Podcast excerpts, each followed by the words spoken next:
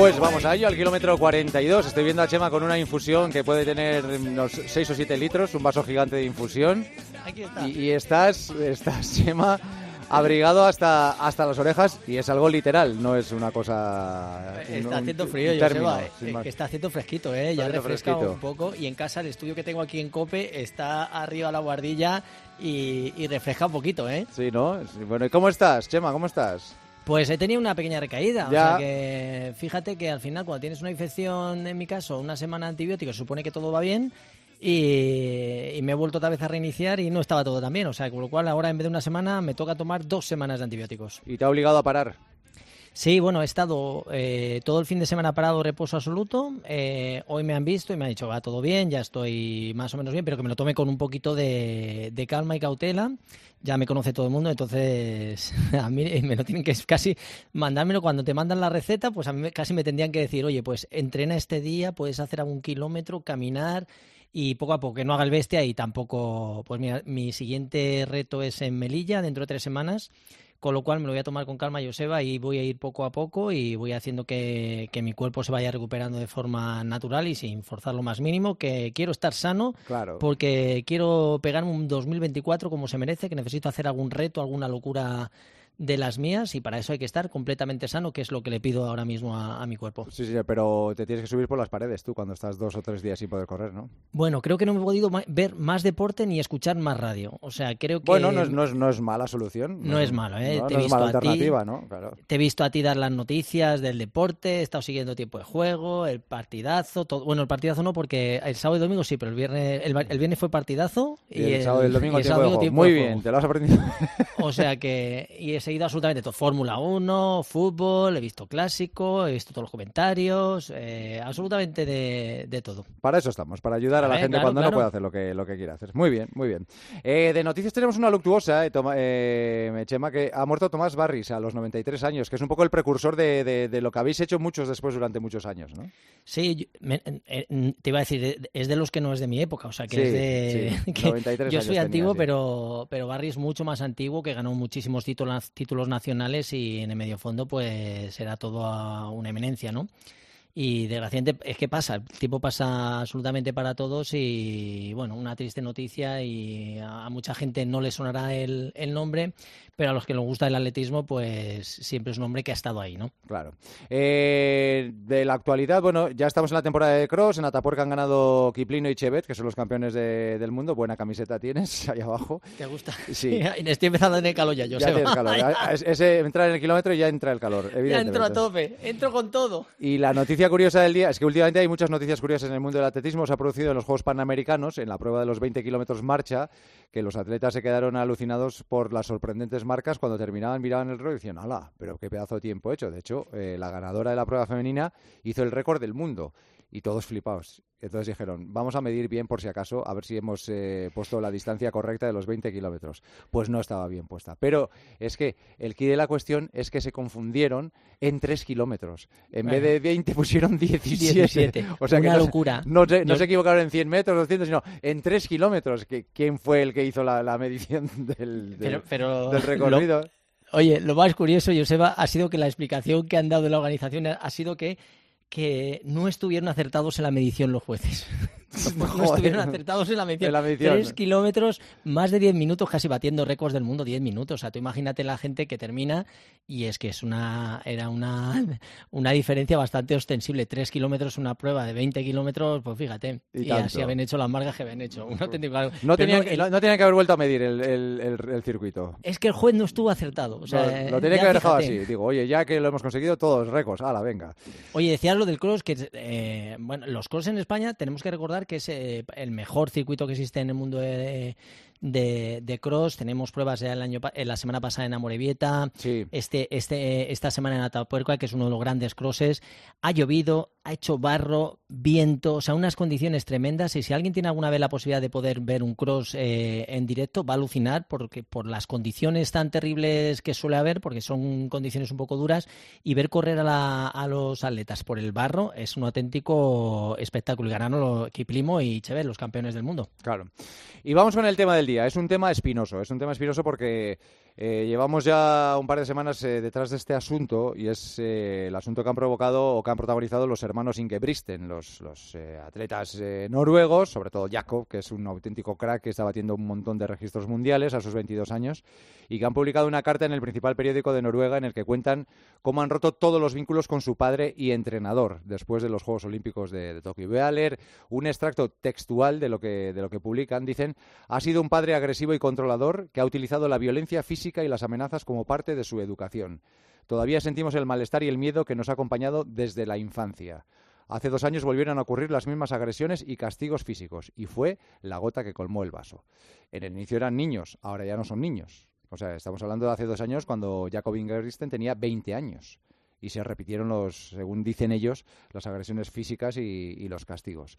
O sea que estamos ante un tema muy espinoso en el que seguramente mucha gente vea reflejados ejemplos de cuando, por ejemplo, vamos a ver un partido de fútbol de niños o competiciones de niños y vemos cuál es la actitud de los padres. ¿no? Yo creo que forzar muchas veces eh, el talento, intentar acelerar las, evoluciones normales de, los niños, pues en muchas ocasiones o en alguna ocasión puede llegar dar lugar a esto, no confundir términos. Yo creo en este caso eh, luego ha habido también alguna declaración al padre diciendo también que él no se sentía un poco identificado con lo que estaban diciendo sus hijos, ¿no? Que él cree que posiblemente habría sido más entrenador que padre, pero que él no creía que hubiera obrado con, con, esa agresividad o esa falta de tacto con ellos. Pues vamos a preguntárselo a María Cabrera, que es psicóloga y es coach del deporte. Hola María, ¿qué tal? Buenas noches.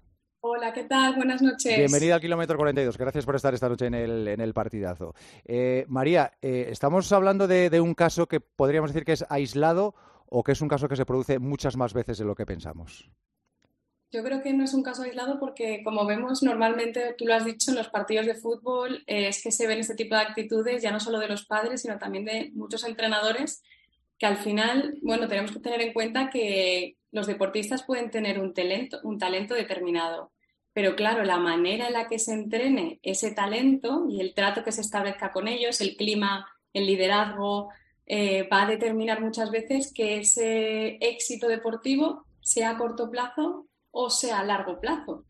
¿Qué es lo que hay que determinar aquí? Es que todo no vale. Al final, si esto es cierto, lo del, el tema que has comentado de las agresiones y que las ha habido, seguro que va a haber un problema de salud mental en el futuro. Claro, eso te, claro, eso te iba a preguntar. ¿Cuáles son las consecuencias ¿no? de someter a una criatura a, un tratamiento de este, de este tipo?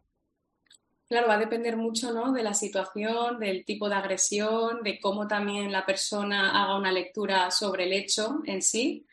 Eh, va, a determinar, va a depender de muchos factores, eh, pero normalmente a largo plazo sí que se ven secuelas ya del tipo de, pues bueno, abandono, puede haber un abandono, ya que hay que pensar que estos niños, al final la motivación que tienen de hacer ese deporte, muchos es evitar que ocurran situaciones negativas, ¿no? Porque tienen miedo, al final la motivación está incitada por el miedo. Yo tengo a recibir el castigo, claro.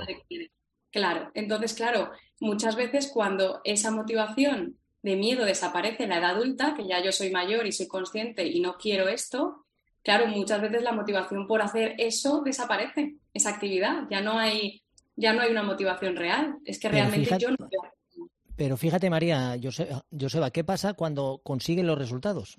O sea que estamos hablando de que son unos cuantos hermanos que denuncian una situación de, violencia que hasta el último momento no han querido hacerlo público porque pensaban que lo iban a, iban a ser capaces de, manejarlo, pero hasta el último momento no han contado todas estas cosas pero tenemos que el resultado es que Ingebrigtsen ha ganado medallas olímpicas, eh, medallas en campeonatos, récords de todo tipo y, ha conseguido esos resultados. O sea que muchas veces eh, esa creación o ese acelerar o ese forzar a, esos niños conduce a que se consigan esos resultados al final, porque están los resultados.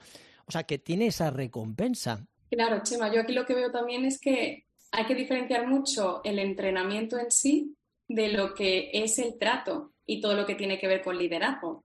El entrenamiento parece ser que se ha evaluado, ¿no? han, publicado estudios eh, súper científicos de cómo ha sido ese entrenamiento del padre hacia los atletas a nivel de volumen, de intensidad, de descanso, y, han, y la verdad que han tenido conclusiones muy favorables de que el entrenamiento era muy bueno a niveles de verdad de, lactato, o sea, que, realmente ese entrenamiento, si hablamos de metodología, parece ser que era bueno.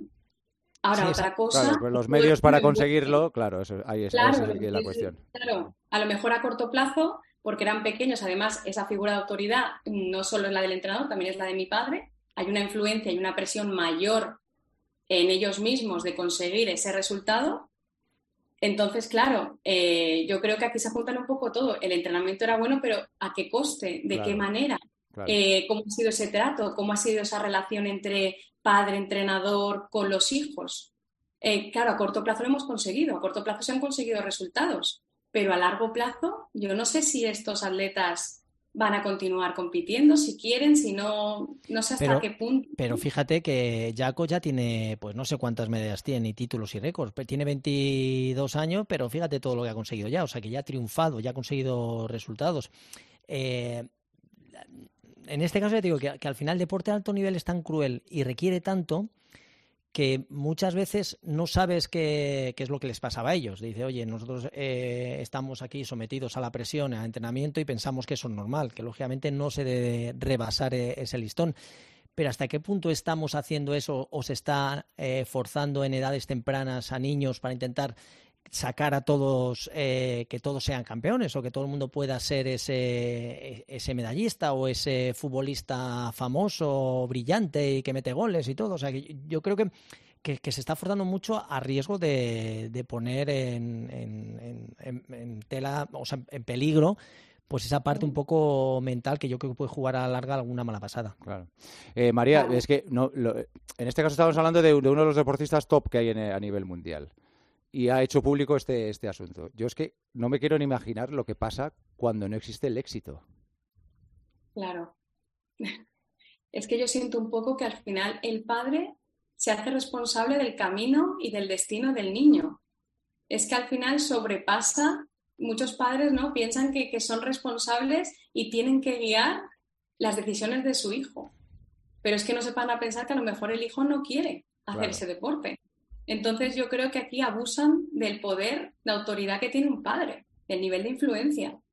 Claro, al final son niños, ¿no? No tienen conciencia muchas veces de lo que es bueno, de lo que es malo, no pueden comparar tampoco. Cuando crecen, en este caso, se han dado cuenta y han podido comparar y han visto que no era normal. Han normalizado algo que, no era normal.